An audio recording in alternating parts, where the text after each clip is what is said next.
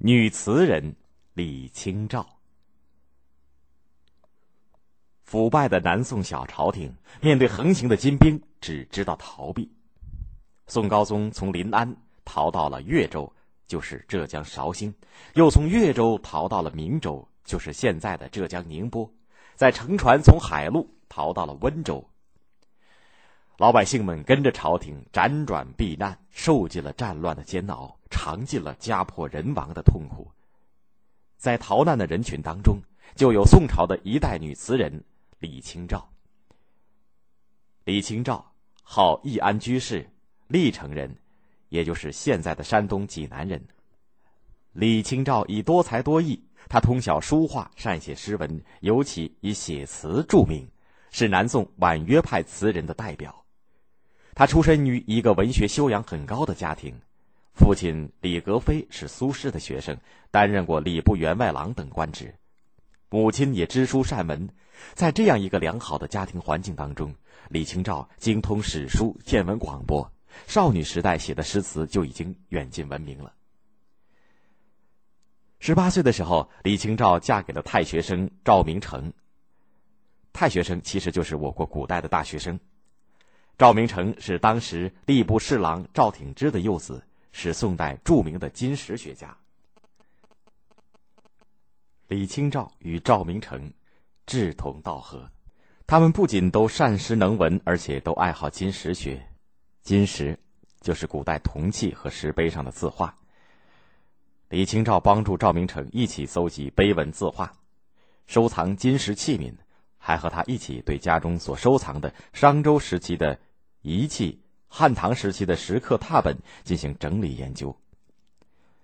闲暇时，夫妻俩诗词唱和，情意深长。据说在宋徽宗宣和年间，有一年重阳节，李清照写了一首《醉花阴》，寄给在莱州做官的赵明诚。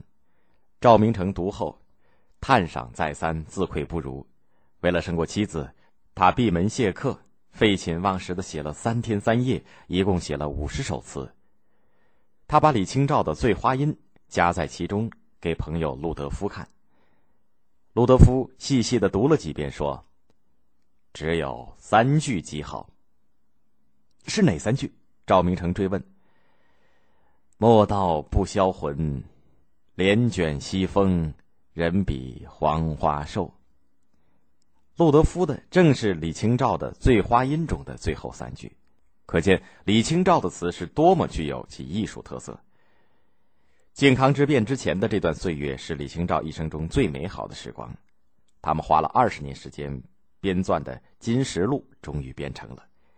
这部书在我国古代学术史上具有极高的地位。在这一时期。李清照写了许多清丽婉转的诗词作品，他们大多表现了他在忧郁生活当中的闲逸情怀。靖康之变以后，李清照进入颠沛流离、凄凉悲苦的后期生活。公元一一二七年，赵明诚的母亲在江宁去世，赵明诚离开任所去奔丧。宋高宗即位以后，他被任命为江宁知府。第二年。李清照为了避乱，也来到江宁。赵明诚来江宁的时候，曾把家中最名贵的金石字画装了十五车一起带来。李清照走后，留在家乡的文物和老家的房子全被金兵烧毁了。夫妻团聚不久，赵明诚又被任命为湖州知府，他独自骑马去建康听命。当时江宁已经改名为建康。不幸于途中患病，到健康以后竟与世长辞了。丈夫的去世对李清照的打击之大是可想而知的。她埋葬了丈夫，去临安投靠弟弟李元。不久，金兵南下，宋高宗一路南逃，李清照也随着逃难。当他返回越州的时候，随身带出的文物收藏或毁于战火。或被盗掠，只剩下一点点残简碎片。国破家亡，凄苦漂泊，使李清照后期的创作风格发生了较大的变化，尤其是他的词由清丽缠绵变为深沉悲壮。他深深的怀念故国，对南宋小朝廷不思抵抗、只知逃跑给予了极大的讽喻。他在《乌江》这首诗中写道：“生当作人杰，死亦为鬼雄。至今思项羽，不肯过江东。”公元一一三二年，李清照移居临安，在那里过完了凄凉孤独的晚年。但他一直关心着国家的命运，一直坚持文学创作和学术研究。